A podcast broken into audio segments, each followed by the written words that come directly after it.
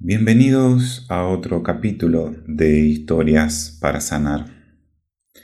Este espacio que nos regalamos para compartir experiencias de personas, héroes y heroínas, que se han dado el permiso de transformar sus vidas, sus emociones y crear una nueva realidad en sus vidas. Hoy te traigo la historia de Carmen. Carmen fue una consultante muy especial. Tenía 41 años cuando nos vimos por primera vez en la primera sesión y venía por asma. Y aunque el asma lo había adquirido de grande, Tenía broncoespasmos desde muy muy pequeña. El primer episodio se remontaba a sus 11 o 12 años. Y cada mes tenía una crisis que le llevaba varias semanas poder recuperarse. Esto se fue prolongando durante toda su vida y hoy, aunque no estaba con crisis de asma, tenía broncoespasmos muy repetidos. Carmen es una mujer alta, esbelta, de, con textura gruesa, como si se llevara la vida a cuestas. Y a su vez, un encanto particular una sonrisa en su cara y unos ojos brillantes. Era como si una parte de ella, una niña, estuviera allí esperando salir a jugar por la tarde. Cuando comenzamos a indagar qué era lo que estaba viviendo Carmen en aquella época de su vida, nos dimos cuenta de algo sorprendente. Cuando hablamos de el aire y la respiración, siempre tenemos que pensar en un padre real, simbólico, imaginario que está inviscuido en el conflicto. Pero con Carmen parecía algo extraño, porque tenía una relación maravillosa con su padre. El padre estaba orgulloso de ella, la mostraba a todos sus amigos, la llevaba a cada lugar a donde él tenía que ir. Era como si fuese la nena de papá. Y en esa época recuerda que mamá, que su mamá, no la estaba pasando muy bien con su suegra, con la abuela paterna sería, ¿no? No la quería y le hacía la vida imposible. Pero más allá de ello, Carmen vivía una relación maravillosa con su padre. Hasta que, alrededor de los 12, 13 años, su abuela paterna fallece. Y hay un cambio muy importante en todo el núcleo familiar. Resiente mucho a papá y justo en aquella época Carmen tiene su menarca, su primera menstruación. Y según sus palabras, en ese tiempo hay un quiebre en la relación con mi padre. Cambió su relación al 100%. Antes eran muy compañeros. Iba a la cama de papá y se quedaban horas hablando. Pero eso dejó de existir.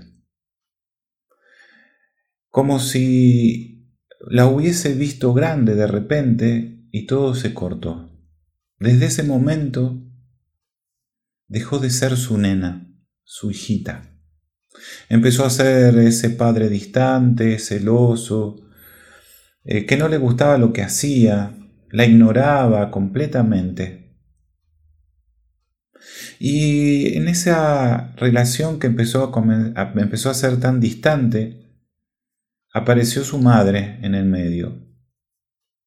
Y no podía decirle nada a su padre si no pasaba antes por su mamá. Esto hacía que se sintiera muy angustiada, muy triste. Era como si hubiese perdido literalmente a su padre. Y cuando vamos a, inspeccionar sus emociones ocultas, sus emociones guardadas, nos damos cuenta que se sentía muy sola, con muchísimo miedo, como abandonada y desprotegida. Y era lógico. El padre en los mamíferos es el que se encarga de proteger, de respaldar, de orientar.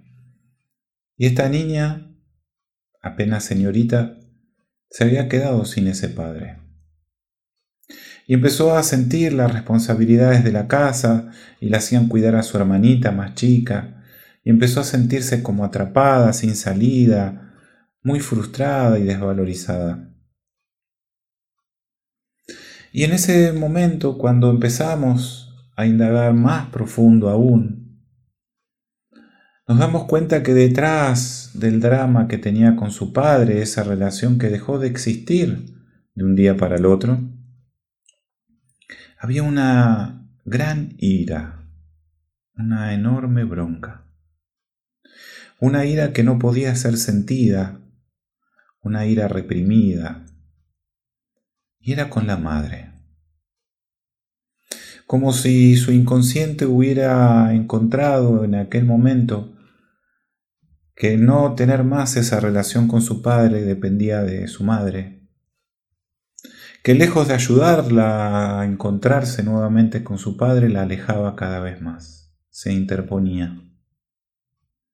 Y en esa ira y en esa angustia profunda había una desazón, una frustración tan profunda, que era como si hubiese perdido las ganas de vivir así de profundo. Cuando Carmen pudo explicar todo esto, sacarlo a la luz, exponerlo a partir de sus sensaciones en el cuerpo, pudo darse cuenta que aunque tuviera 41 años, esa niña jovencita, con esos ojos brillantes y esa sonrisa, lo único que estaba haciendo era esperar que la madre la comprendiera, la acompañara para poder reencontrarse con su padre. En las historias, cuando acompañamos a personas con esta disciplina maravillosa de la biodecodificación, nos damos cuenta que cada vez que la persona cuenta su historia, con un personaje principal. Sabemos que detrás hay personajes secundarios que tal vez sean los más importantes de toda la narración. Porque nuestros conflictos más profundos, nuestras emociones prohibidas, aquellas que jamás pudieron encontrar luz, salir de nuestro cuerpo, tienen que ver con aquello que está oculto, con aquello que está prohibido, con aquello que hemos olvidado en un rincón profundo de nuestro cuerpo. Y como siempre decimos, nuestro cuerpo siempre tiene razón, jamás se equivoca. Y para poder encontrar, Carmen, esas sensaciones profundas, tuvimos que acudir al cuerpo, a las sensaciones en su cuerpo. Y cuando comenzó a narrar esa necesidad de una madre que la comprendiera y la acompañara, surgieron sensaciones en su estómago, surgieron sensaciones en su vientre bajo, surgieron molestias en su espalda, en sus hombros, signos de una gran responsabilidad que en ese momento de su vida empezó a cargar en sus espaldas. La responsabilidad de ser la buena hija que papá pudiera reconocer y volver a, y volver a aceptar. Carmen hizo una transformación maravillosa.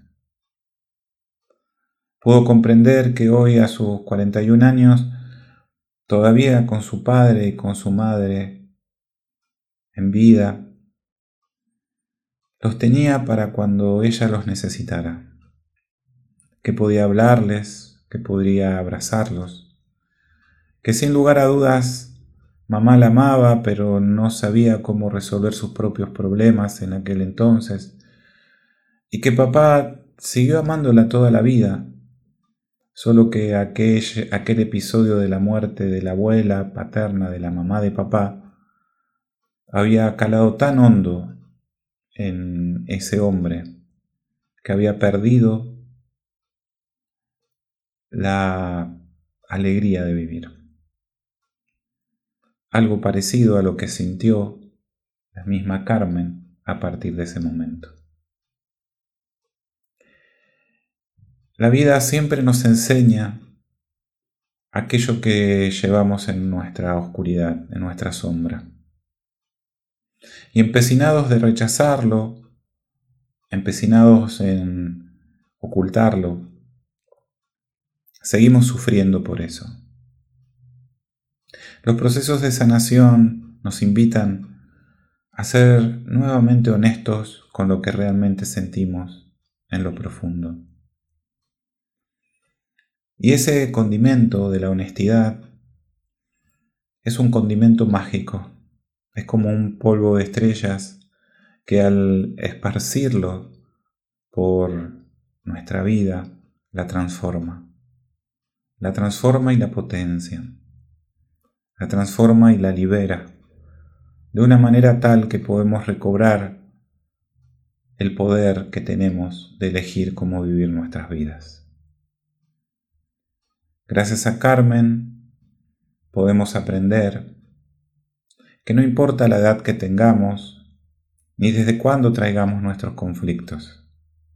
Siempre hay una oportunidad si utilizamos este polvo mágico de la honestidad para liberarnos, transformarnos y crear una nueva vida. Te espero la próxima.